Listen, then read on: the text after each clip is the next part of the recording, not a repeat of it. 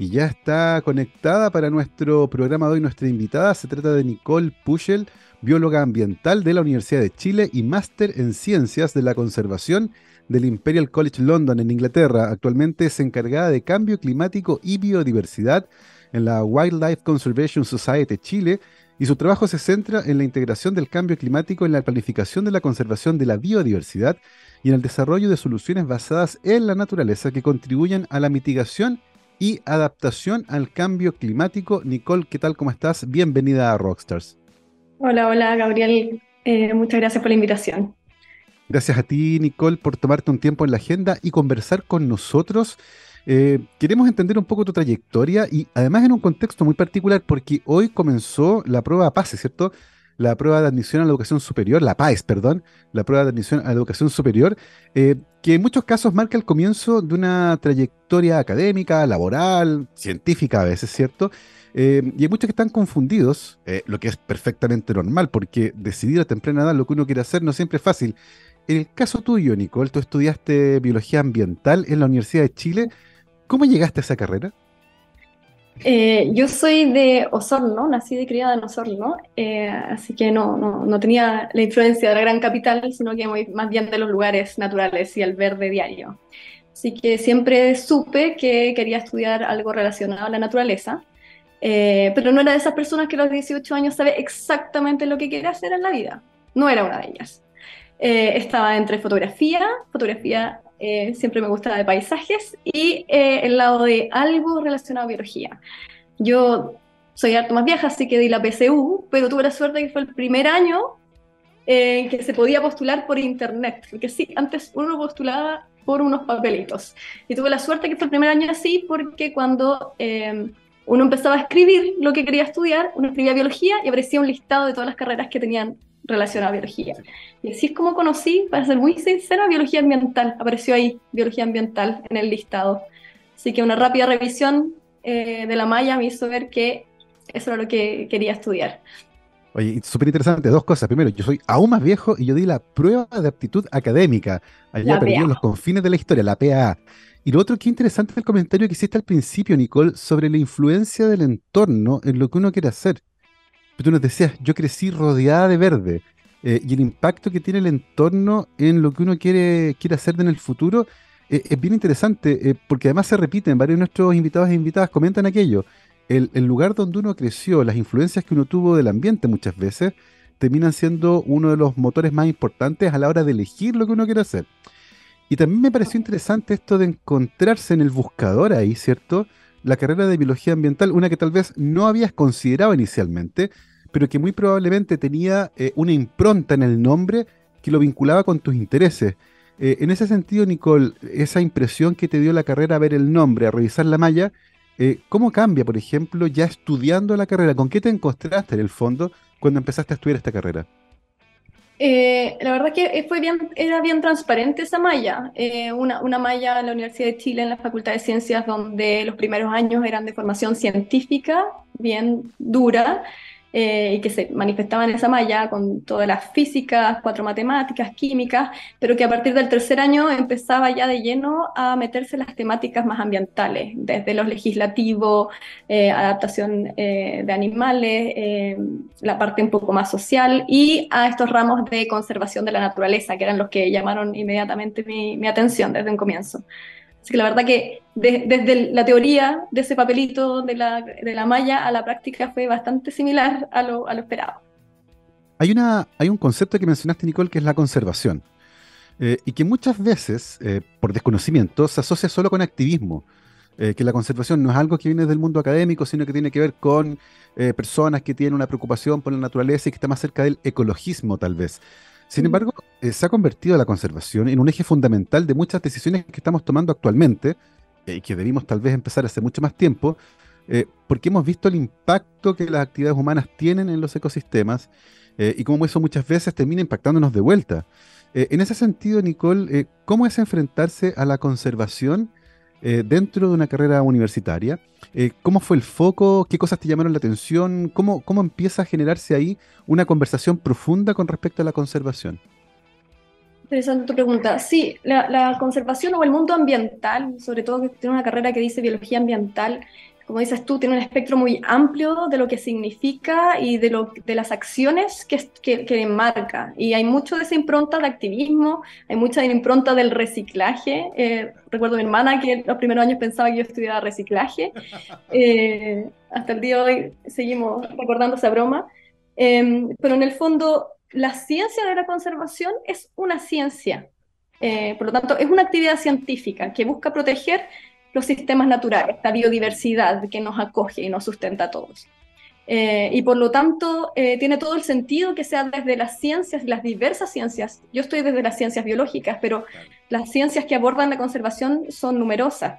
Es un trabajo interdisciplinario que siempre está buscando ser transdisciplinario, aunar realmente todas las disciplinas para poder ser frente a los problemas, porque los problemas de conservación son problemas de las personas. La mm. naturaleza no tiene problema para conservarse a sí misma tiene la capacidad en un estado sano de evolucionar y cambiar y hacer frente a las, distintas situaciones eh, que naturalmente se van dando. Por lo tanto, estas ciencias de la conservación, muchos biólogos que nos acercamos primera vez a la, conservación, pensamos que en realidad nuestro desafío va a ser trabajar con las plantas, con los animales, con los hongos, pero en realidad es el trabajo de las personas el desafío.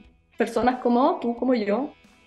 Eh, y, y de hecho, Nicole, ahí, surge una, problemática que es súper interesante, que tiene que ver con esta, esta suerte de debate, incluso artificial, tal vez en algunos momentos, donde se contrapone el desarrollo económico con la conservación.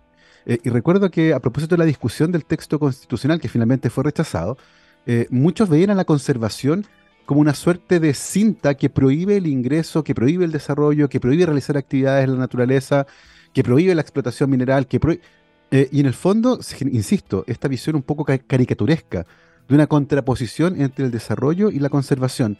Eh, actualmente, Nicole, ¿cómo se discute esta suerte de contraposición, particularmente con aquellos que tienen una visión, a mi entender, insisto, un poco artificial, que ven a la conservación como una suerte de prohibición generalizada de tocar la naturaleza? Las primeras acciones de protección que fueron más conocidas o estrategias de protección de, biodiversidad fueron efectivamente eh, hacer áreas protegidas. Y estas áreas protegidas en algún momento sí se concibieron como pongamos una reja aquí y prohibamos que suceda cualquier cosa adentro y separémoslas de la realidad de las personas que están afuera. Y, eh, y, esa fue, de partida es una técnica que sabemos que no funciona, es, es una medida, pero claramente no es la única.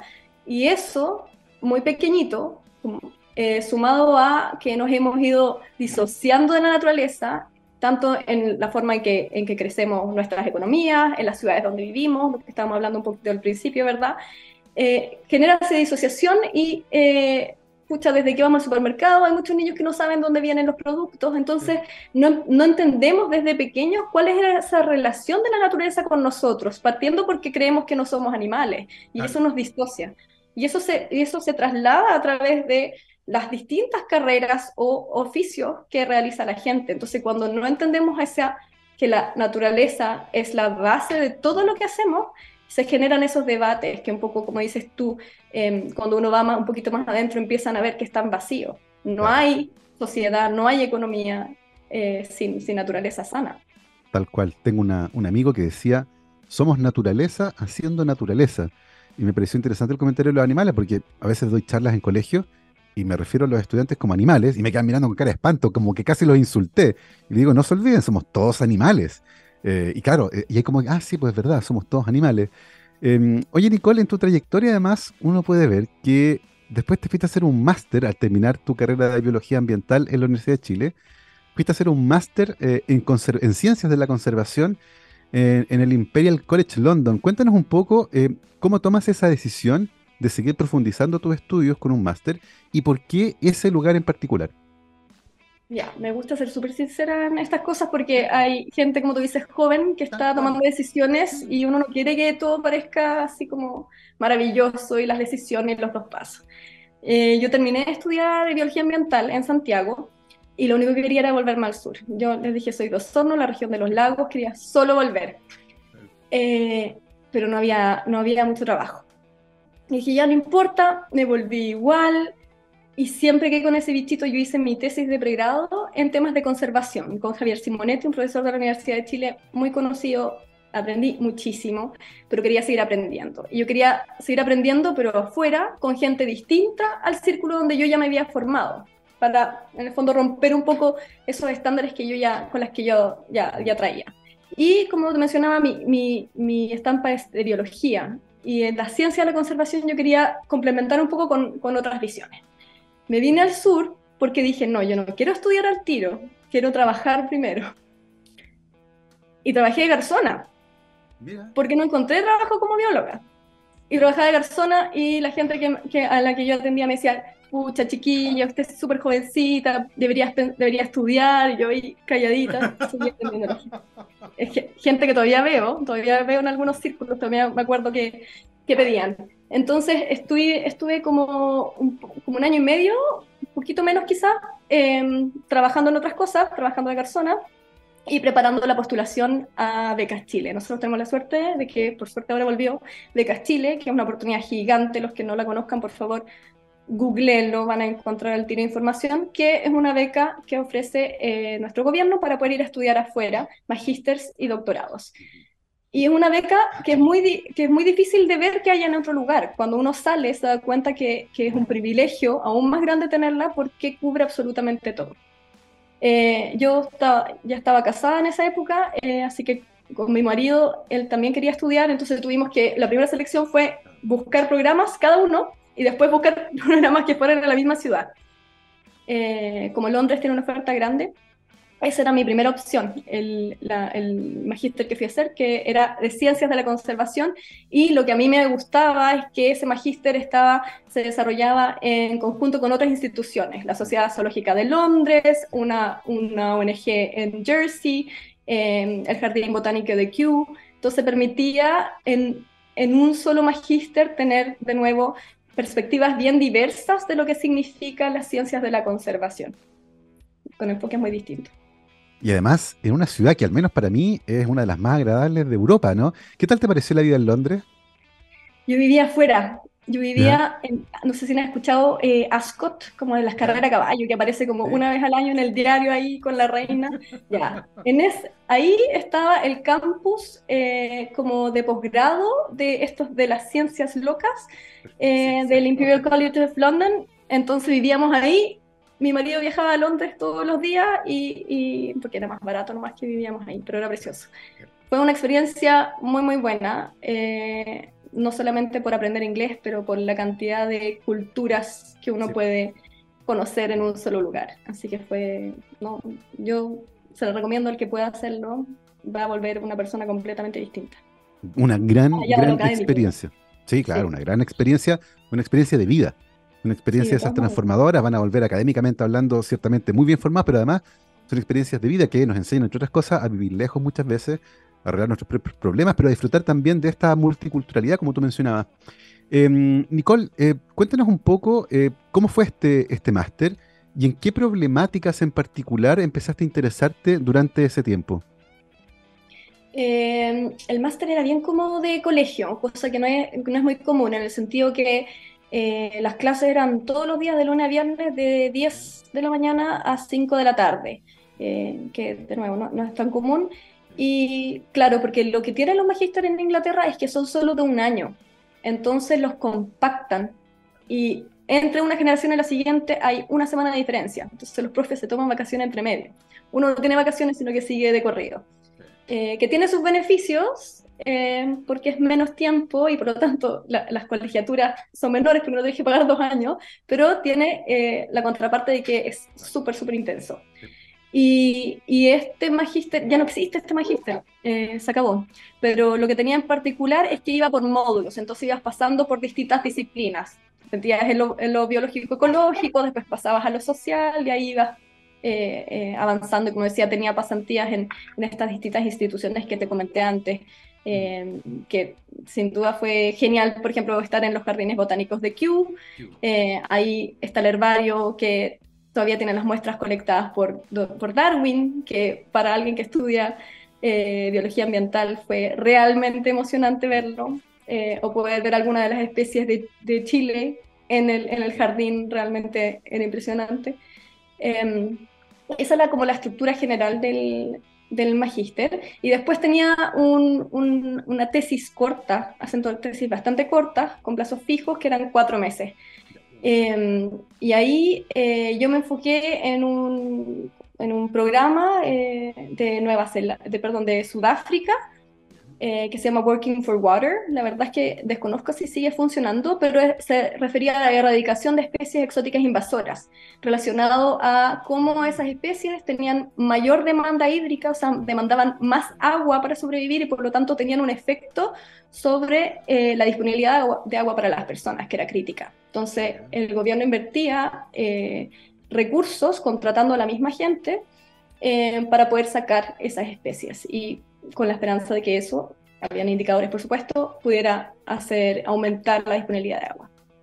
Oye, Nicole, y en ese sentido tu trabajo consistió en analizar el impacto de ese programa, ver cómo se paró, cómo, cómo resultó según tu análisis ese programa. Sí, em, lo que yo me enfoqué, este programa a nivel mediático, digamos, se, vende, se vendía mucho como un, un programa social, ¿ya? Una manera de entregar trabajo. Y era eh, en el discurso y en análisis como de contenidos, de ver cuántas veces se repite lo social versus eh, lo, ecológico o lo de restauración en los discursos, eh, comparamos los resultados de eso con, con, lo que se dice, digamos, de lo que se dice a lo que se hace y se vio que para ver si las prioridades de dónde se estaban haciendo esas inversiones y las contrataciones, Sudáfrica es súper grande, eh, realmente condecían con el discurso. Y, habían algunas, algunas congruencias y algunas incongruencias en, en esa alocación de recursos. Entonces fuimos capaces de entregar esa información de vuelta eh, a la gente que trabajaba en el programa en Sudáfrica. Imagino que ese tipo de análisis permite eh, generar conclusiones importantes cuando uno quiere generar programas similares en otros lugares, tratando de no repetir los mismos errores y que efectivamente exista una congruencia, como tú decías, entre el discurso y la acción.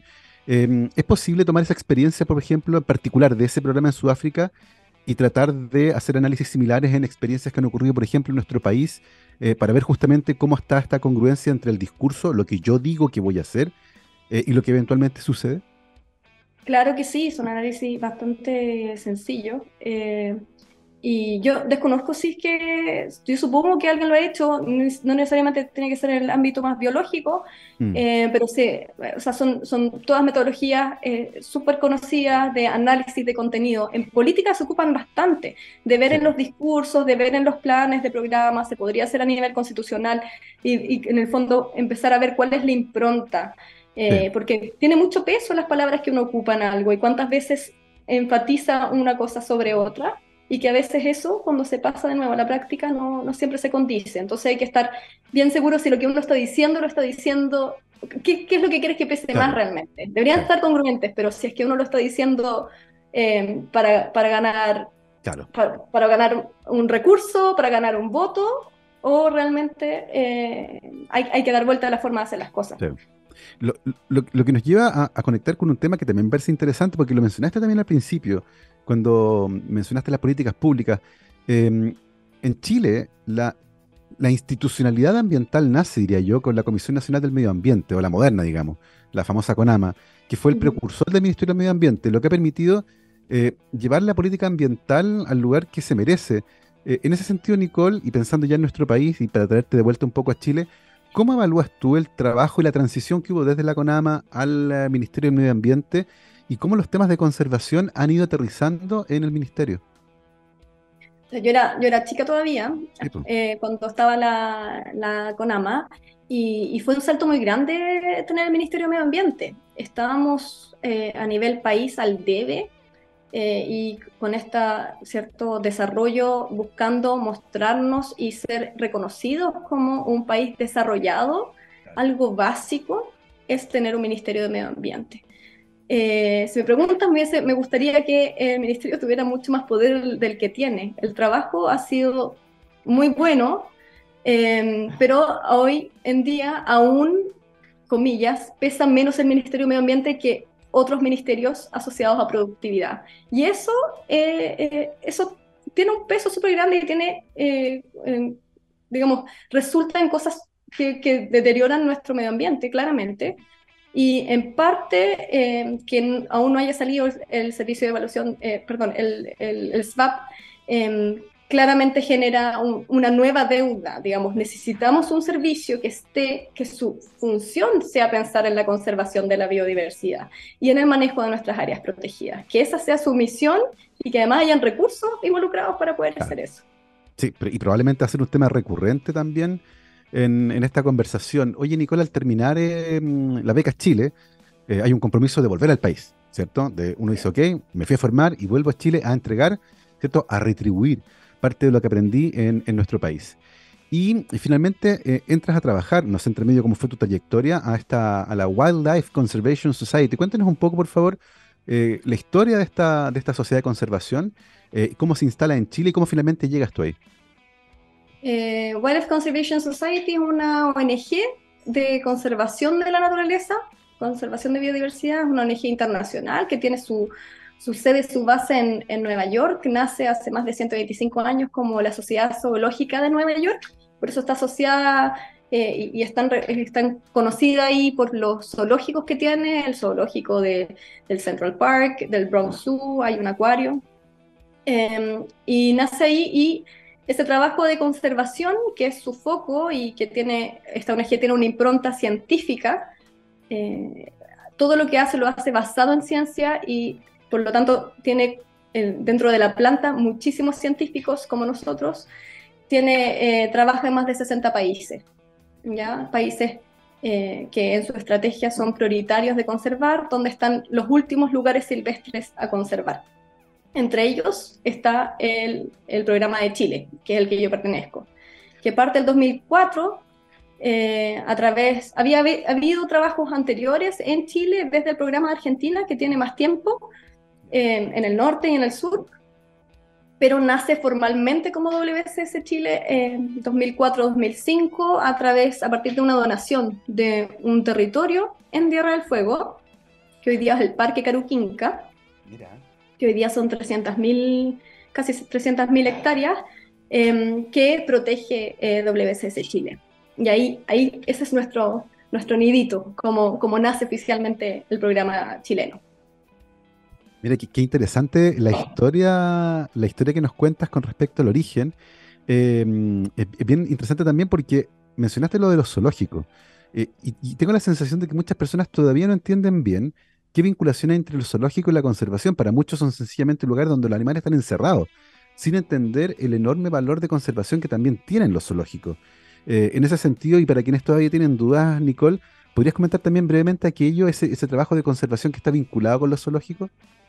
Sí, los zoológicos, bueno, hay distintos tipos de zoológicos, pero efectivamente los zoológicos em, tienen un rol de conservación en el sentido de que mucho se ve tras bambalinas, pero tienen un esfuerzo de mantención de ciertas especies.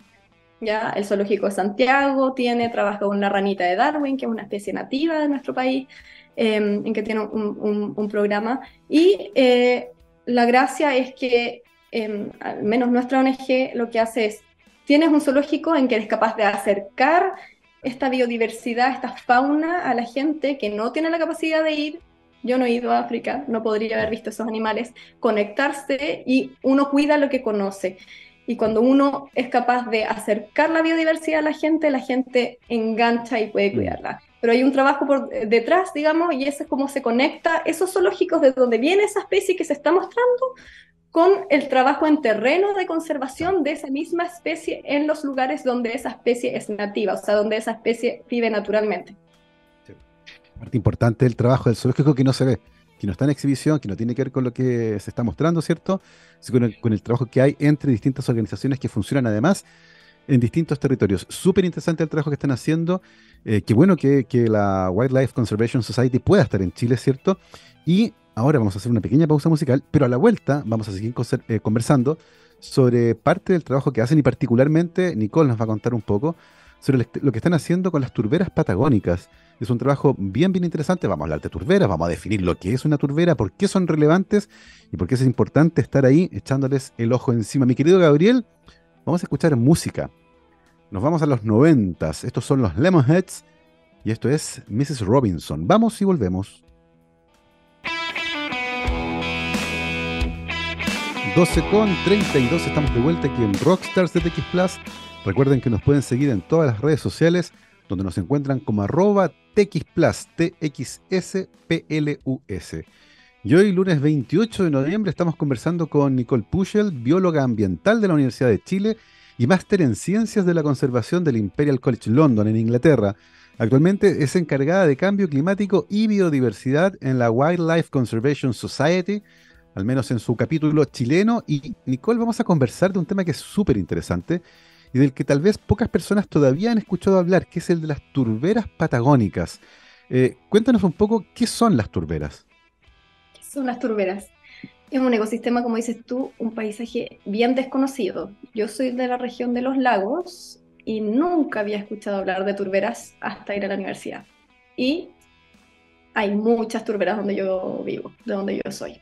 Las turberas son un tipo de humedal, así como son los lagos o los ríos o las riberas o la costa, em, pero son un humedal muy particular porque eh, al menos los de acá no se ven tan mojados. Entonces cuando yo veo un lago, yo veo siempre el agua, veo ese, nosotros decimos ese espejo de agua, uno ve la agüita, ¿cierto?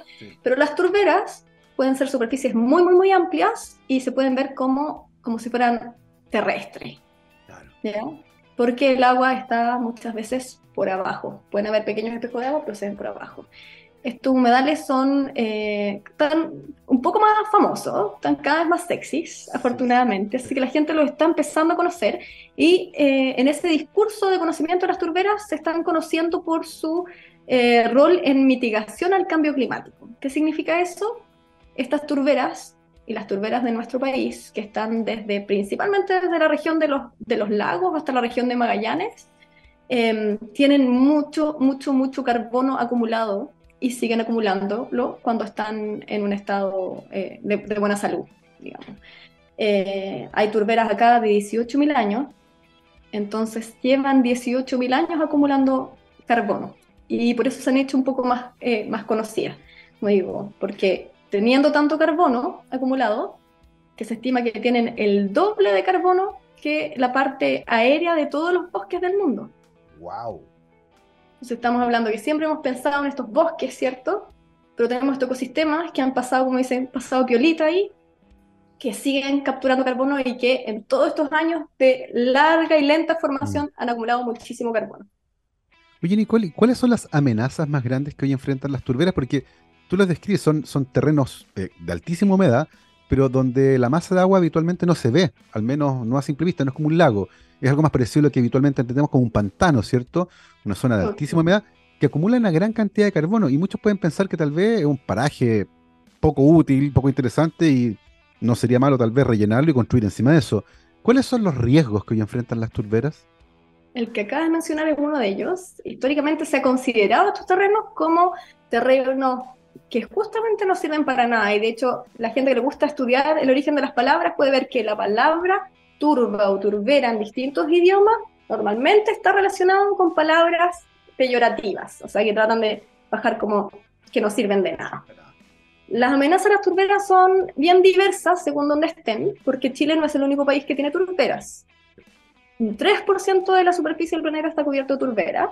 La mayoría están en el hemisferio norte, el 80% están en el hemisferio norte, y acá en el sur, eh, en, Latinoamérica, se concentran, eh, o bajo Latinoamérica, se concentran en, aquí en Patagonia. Tenemos una gran cantidad de turberas, un, entre un 1.4 y 2.8, porque no estamos con los números ahí no muy precisos todavía, eh, por ciento de nuestra superficie está cubierta por turberas. Y en nuestros territorios hay diversas amenazas, algunas, las principales están relacionadas con la extracción de la turba, que es la sustancia mineral que está debajo de lo, de lo vegetal. Cuando yo veo una turbera, yo voy a ver una capa vegetal, que es la capa viva arriba, pero tiene una sustancia abajo que es la turba, que es esa misma sustancia vegetal que se fue semidescomponiendo y se fue acumulando, acumulando lentamente. Cada vez que moría esa vegetación que está arriba, como estamos en lugares anegados de agua, no, se no había oxígeno para terminar de descomponerse y por lo tanto se fue acumulando. La extracción de eso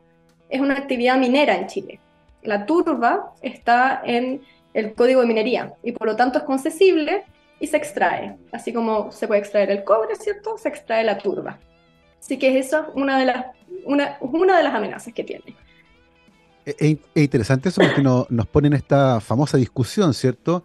Entre aprovechar los recursos naturales que tiene el país y cómo eventualmente uno los conserva. Y claro, uno puede decir, ok, la, turba es un negocio, se puede extraer y se puede vender, pero sabemos que también eso puede acarrear la destrucción de ese ecosistema que atrapa carbono y por lo tanto también hay consecuencias negativas de esa actividad comercial, que además por, una, por otra parte, eh, usualmente la actividad comercial genera dinero que es de un privado y sin embargo los, em, las consecuencias negativas de la destrucción de la turbera están socializadas, nos afecta finalmente a todos. Ahí, Nicole, ¿cómo, ¿cómo se balancea ese interés comercial por la turbera versus la necesidad de conservarla por las implicancias ambientales que tiene? Ojalá supiéramos bien cómo balancearlo, porque en el fondo hay que, alguien tiene que tomar la decisión, o alguien tenemos, tenemos que tomar la decisión. Eh, el, otra de las amenazas que tiene relativo a lo extractivo es justamente la cosecha de, eh, el, no sé si han escuchado la cosecha del pompón, que es el sphagnum, un tipo de musgo, Sphagnum magellanicum, que es el principal musgo que encontramos en las turberas que tenemos en el país, eh, se extrae y se vende. Si es que alguien ha visto una, una orquídea en su casa o en un negocio o en la casa de alguien, mire, estoy casi segura, todavía no he encontrado ninguna orquídea por acá que no tenga, tiene unas hebritas que chupan un montón de agua. Ya, esas hebritas que chupan hasta 20 veces su peso en agua son musgo, un musgo que se llama Sphagnum magellanicum, y ese musgo viene de una turbera. ¿Ya? Y se extrae. Entonces, ese tipo, la extracción, eh, como dices tú, es de privados, y esos privados también son diversos. Entonces, eso de decir, pongo la línea aquí, esto es blanco, esto es negro, también es difícil. La extracción de, de, la parte de turba que hablamos al principio es una actividad, una actividad industrial. La extracción de musgo, hay dos tipos de, de, extractores. Hay extracción industrial, o sea, a gran escala, empresas establecidas, pero también hay una extracción que es de subsistencia. En Chiloé se ha descrito eh, que muchas veces esa extracción es una actividad secundaria a la actividad principal y cuando falla esa actividad principal, por ejemplo, voy a inventar un ejemplo, soy eh, recolector de mariscos, hay marea roja, pierdo mi ingreso y por lo tanto acudo a esto. Entonces, las condiciones entre esas extracciones son muy distintas y por lo tanto, em, como todo problema de conservación, los, están los matices, la clave para poder encontrar medidas que realmente sean exitosas. Hoy día hay un, proyecto de ley que busca la prohibición de extracción em, de, turba y de sphagnum eh, que se está discutiendo hoy día en el Congreso. Oye, ¿y cómo ven ustedes el destino de esa ley? Porque claro, en este caso sería una prohibición.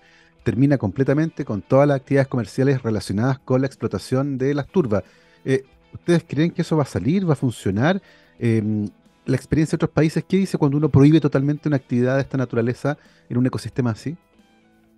Eh, los otros países no han sido tan... Eh, han destruido sus turberas. Así que nosotros estamos en una situación de oportunidad máxima. Cuando uno dije 80% de las, de las turberas están en el hemisferio norte, bueno, el hemisferio norte, en particular Europa, ha destruido absolutamente sus turberas y sus esfuerzos hoy día son de restauración. No estamos, nosotros estamos en el privilegio de que la discusión debería centrarse en protección. Por supuesto que tenemos turberas que restaurar, pero debería estar en protección. Ahí está. Eh, el proyecto de ley ha ido avanzando y según cuando cuando pasa y por dónde pasa, se le sacan y se le ponen cosas. Nosotros tenemos la esperanza de que efectivamente se entienda, tú lo mencionaste, el valor de estas turberas no solamente es carbono, eh, hoy día no están consideradas las emisiones eh, por degradación o la captura que tienen en nuestro inventario de gases de efecto invernadero, que es la manera, es como la, contabilidad que tenemos y que entregamos al mm. resto para decir, voy a hacer todos estos compromisos, ¿cierto? En el Acuerdo de París, las NDC, y la forma que decimos cuánto vamos a emitir, pero hoy día no están contabilizadas. Entonces, como no las cuento, tampoco tengo cómo mostrar para hacerme cargo, lo bueno y lo malo, porque tenemos de nuevo muchas turberas muy bien conservadas y por lo tanto están, haciendo, están activamente capturando mm. carbono. Esperamos que el proyecto avance, pero también esperamos que avance de una manera en que eh, tenga, pueda ser efectivamente implementada en el país, entendiendo estas, estos matices que estábamos hablando y también las capacidades que tienen eh, las autoridades en estas regiones que son más lejanas y de territorios muy amplios para poder hacer seguimiento a las prohibiciones que planteamos. O sea, estamos hablando de una región de Aysén, una región de Magallanes, incluso una región de los lagos que, eh, que, es más pequeña, eh, con dotación muy limitada para hacer, eh, digamos, para hacer después seguimiento a cómo, cómo, van esas previsiones. Tal cual, pues son terrenos enormemente grandes. Además, es importante recordar que usualmente es mucho más caro restaurar que conservar. O sea, una vez que se causó daño, entonces... Y es muy lento. Gabriel, piensa, ¿cuántos años llevan? Hablé de turberas de hasta 18.000 años. Cuando yo saco eso, yo lo pierdo. En el fondo, cuando si pudiéramos tener los números, podríamos hacer la suma y las restas, con números súper concretos, pero en el fondo, estamos haciendo, hacíamos en la capital esfuerzos gigantes de inversión para cambiar toda nuestra flota de los buses a buses eléctricos, para emitir menos. Pero por otro lado, estamos destruyendo turberas que tienen esa cantidad. Solo las turberas de Caruquinca tienen al menos el equivalente a dos años de emisiones, considerando las emisiones de 2018 del país. Solo las turberas de Caruquinca, que son entre 70 y 90 mil hectáreas, comparado con las 10.500 kilómetros cuadrados que tiene Chile. Entonces, eh, esas discusiones que tú decías justamente es como dónde ponemos la línea, claro. porque lo que tenemos por perder destruyendo las turberas es mucho más. Y aquí quiero ser súper enfática que no es solamente mitigación, no es solamente carbono lo que estamos perdiendo. Las turberas son esponjas, son esponjas y son claves en la regulación hídrica. Tenemos situaciones como Chiloé, ¿cierto? Chiloé no tiene cordillera, no tiene un derretimiento de glaciar que pueda entregar agua dulce a ese sistema. Ese sistema depende de las aguas lluvias y depende de la retención, de los sistemas bien conservados, entre ellos los de turbera. Chile tiene muchísimas turberas. Si nosotros degradamos, como lo hemos visto, estas turberas, junto con los bosques, lo que vamos a tener es sistemas donde, en una región donde llueve muchísimo, que, que tienen que ser abastecidos por camiones aljibes que no solamente significa una pérdida de bienestar, pero también tiene un impacto económico para ese municipio. Sí, claro. No, y además es como un sinsentido. En un lugar donde llueve tanto, tener que suministrar agua con camiones porque se degradó un ecosistema al punto en que el agua ya no existe ahí, es tremendo. E, en ese sentido, Nicole, ¿tenemos alguna suerte de catastro del estado de salud de las turberas que hay en nuestro país? Me encantaría tenerlo, me encantaría tenerlo, pero no, no lo tenemos. Sí, pero tenemos algunos avances respecto a compromisos. En la, eh, seguro han, escuchado el Acuerdo París, ¿verdad? Hay un, documento que las partes eh, entregan y donde listan todos sus compromisos, ¿ya? Son compromisos voluntarios y se llaman, les dicen la NDC, contribución, está en la sigla en inglés, pero se conocen más así, contribuciones determinadas a nivel nacional. O sea, cada país, cada parte lo entrega. Chile en la, última actualización, que es de 2020, por primera vez pone a las turberas, pone a los humedales y en particular a las turberas dentro de esos compromisos. Mm. No son compromisos numéricos como los que tenemos con los bosques, pero son compromisos que avanzan hacia algún día también pueden incluir los numéricos. Y tiene dos compromisos principales. El primero es hacer justamente un inventario de turberas de Chile, es decir, conocer dónde, qué superficie están nuestras turberas. Y eso ya ha ido avanzando. Ya hay eh, organismos públicos como Línea que ya ha ido avanzando en distintas regiones. En Aysén habían avanzado bastante. Y el segundo es establecer em, pilotos para el desarrollo de metodologías que permitan justamente cuantificar eh, el intercambio gaseoso, el valor para la mitigación, pero también proponen el valor para la adaptación, que está más relacionado a esto de los flujos hídricos, los flujos de agua que estábamos comentando, y eh, y, fue un avance gigante poder incorporar mm. esos compromisos en la NDC. Lo que necesitamos ahora es que hayan recursos que permitan implementar. Oye, Nicole, estaba pensando, mencionaste varias características de las turberas al principio y una de ellas es que no son obvias en el paisaje, porque muchas veces el agua puede estar debajo, no se ve el famoso espejo de agua y uno lo puede mirar sin identificarlo bien. ¿Es posible que en Chile exista una superficie de turberas mayor que la que tenemos catastrada en el fondo que haya turberas sin identificar y de la mano con eso, ¿qué tecnologías se ocupan para identificarlas? ¿Imágenes satelitales? Eh, ¿Exploración en terreno? ¿Cómo se hace eso? Eh, sí, lo que creemos es que hay efectivamente más turberas de las que hoy tenemos catastradas. De hecho, a nivel mundial acaba de salir el, el, Pitland Global Assessment, la, evaluación mundial de turberas. Salió la semana pasada, se lanzó en, en, la COP y solo en ella, y estamos hablando de un esfuerzo mundial, eh, aumentó la superficie reconocida de turberas eh, más, en, un número gigantesco, en 100 millones de hectáreas de turberas. Entonces, lo mismo pasa en Chile. Como no tenemos ese inventario, probablemente la estemos subestimando. Y efectivamente, una de las formas es con imágenes satelitales, pero justamente como es distinto ver estos espejos de agua, hay ciertas limitaciones a eso y también tiene que ver corroboración en terreno. Entonces, normalmente lo que hace es distinta metodología. Em, se hace un primer barrido, se hace como un borrador de la distribución de estas turberas y después se va a chequear efectivamente en, en terreno. Pero hay turberas, las turberas de, de que las que estamos hablando, Sphagnum Magellanicum, se ven. Se ve en cierta etapa el musgo naranjo rojo, como una manta estirada en el paisaje que te llena el corazón para quienes amamos las turberas. Qué maravilla. Oye, y en ese sentido, pensando en, este paisaje maravilloso, no solo en su eh, contribución ¿cierto? a la mitigación del cambio climático, que hay que, además preocuparse por ella, eh, háblanos un poco de lo que ocurre en el Parque Caruquinca. Eh, cuéntanos un poco lo que está ocurriendo ahí. Caruquinca, como mencionaba, es un, parque privado que son el dueño de WCS, Wildlife Conservation Society, son 300.000 hectáreas que están al sur de Tierra del Fuego. De esas 300.000 hectáreas, entre 70 y 90.000, dependiendo de las metodologías para evaluarlo, son turberas. Eh, y principalmente son estas turberas de Sphagnum magellanicum, que, es este musgo del que hemos estado hablando, este, este pompón. Em, las turberas son parte de los objetos de conservación, o sea, de las componentes de la biodiversidad que se, hemos elegido para proteger y para conservar o para concentrar nuestro trabajo, entendiendo que la conservación de esos componentes también protege el parque, la biodiversidad del parque completo.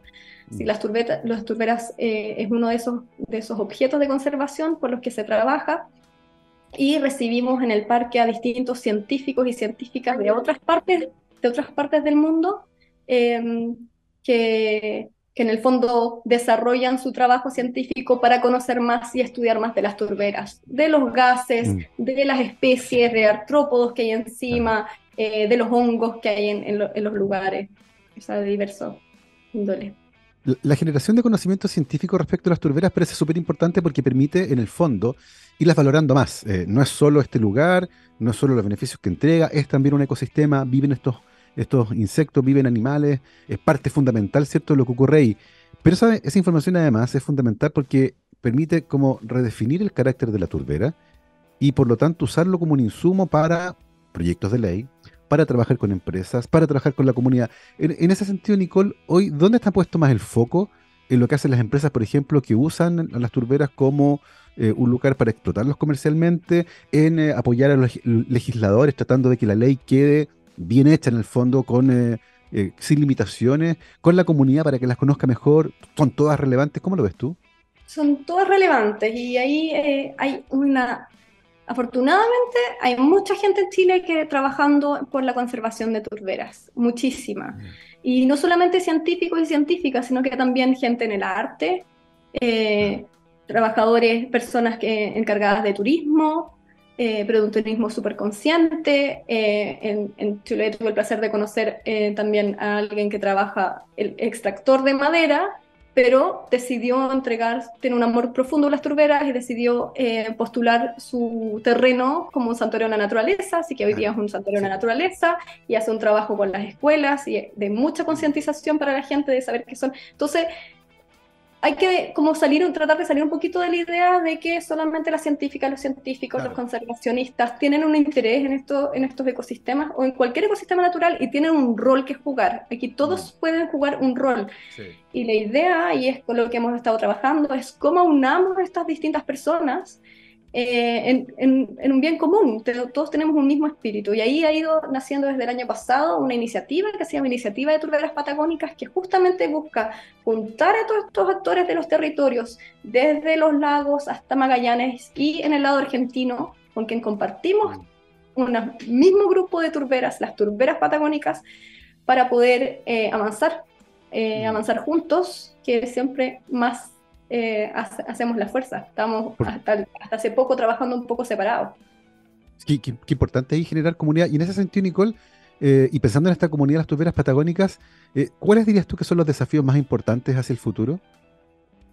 Em, hay de distinta índola y hay, hay, como cajitas en las que ir metiendo. Uno, tú lo mencionaste, relativo a educación, y esa educación también, de nuevo, dejar de pensar en la fantasía que la educación es para los niños, que son la generación del futuro. Yo fui la generación del futuro tú fuiste la generación del futuro y no cambiamos mucho las cosas. Entonces, esa educación tiene que ir, tú lo mencionaste, desde quienes legislan, desde quienes toman las decisiones en el país, pero también a las, personas comunes y corrientes como yo, eh, que podemos conocer y valorar estos ecosistemas, los que están cerca, los que están más lejos, pero también los niños y las niñas de nuestro país, para que puedan ir creciendo valorando estos ecosistemas. Entonces ahí está una patita. Pero también lo dijiste en, en normativa.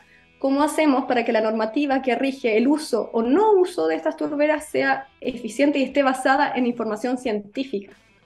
Y ahí hay muchas, de nuevo, muchas instituciones trabajando detrás y investigadores e investigadoras, Carolina León, Jorge Hoyos, en línea hace un trabajo increíble, buscando, estudiando para tener los datos precisos que puedan informar la toma de decisiones. Eso es fundamental para poder tomar decisiones. Pero muchas veces hay que tomar decisiones antes de tener los datos. No están siempre todos los datos. Y estamos acostumbrados a escuchar, pucha, pero nos falta porque todavía no sabemos, no sabemos dónde están todas las turberas, pero eso no puede evitar que nosotros hagamos hoy día algo. Entonces ahí eh, empiezan a haber otras patitas de esta investigación, políticas públicas, educación, pero también hay que eh, buscar esos espacios para poder tomar mm. decisiones con el principio precautorio. O sea, si no sé qué embarrada me voy a mandar, mejor doy un paso atrás, ¿verdad? Y me voy un poquito más lentito. Tal cual. Es un trabajo súper importante porque finalmente, lo hemos conversado en, otros en otras ocasiones con otras invitadas e invitados, eh, lo que no se conoce no se cuida. Ni siquiera sé que lo perdí. Eh, porque muchas veces no lo tenía en mis catástrofes, por lo tanto es importante conocer lo que tenemos, cuidarlo, comunicarlo y también trabajar eh, de la mano con los legisladores y con aquellos interesados, ¿cierto?, en, estos lugares, en estos ecosistemas, para poder, y tú lo dijiste muy bien, Nicole, para poder conservarlos ahora y no tener que restaurarlos. Eh, que es muchísimo más caro y además implica un tremendo impacto en términos de tiempo. Muchas de estas turberas, como tú decías, tienen hasta 18.000 años y por lo tanto perder eso es em, sería tremendo. Eh, son las 12.55 y estamos llegando al final de esta conversación. Estuvo muy, muy entretenido, es un tema muy, muy relevante. Y por supuesto le queremos agradecer a nuestra invitada Nicole Puchel, bióloga ambiental de la Universidad de Chile, máster en Ciencias de la Conservación del Imperial College London, actualmente encargada de cambio climático y biodiversidad en la Wildlife Conservation Society. Pueden ir ahí eh, en internet y buscar WCS Chile y van a encontrar la página web. Está toda la información, aparece una ventana especial del Parque Caruquinca donde menciona justamente las turberas y el proyecto de las turberas patagónicas para que aprendan un poco más. Yo aprendí un montón y te doy las gracias Nicole por habernos acompañado hoy esta tarde. Gracias Gabriel. Fue un placer. Nosotros nos vamos, como siempre, con eh, efeméride, porque un 28 de noviembre, pero de 1962, nació Matt Cameron en San Diego, California. Músico, fue baterista de Pearl Jam, actualmente, perdón, baterista de Pearl Jam, pero también eh, fue parte de Temple of the Dog. Así que de esa banda en particular vamos a escuchar Hunger Strike. Que estén muy bien, cuídense. Chao, chao.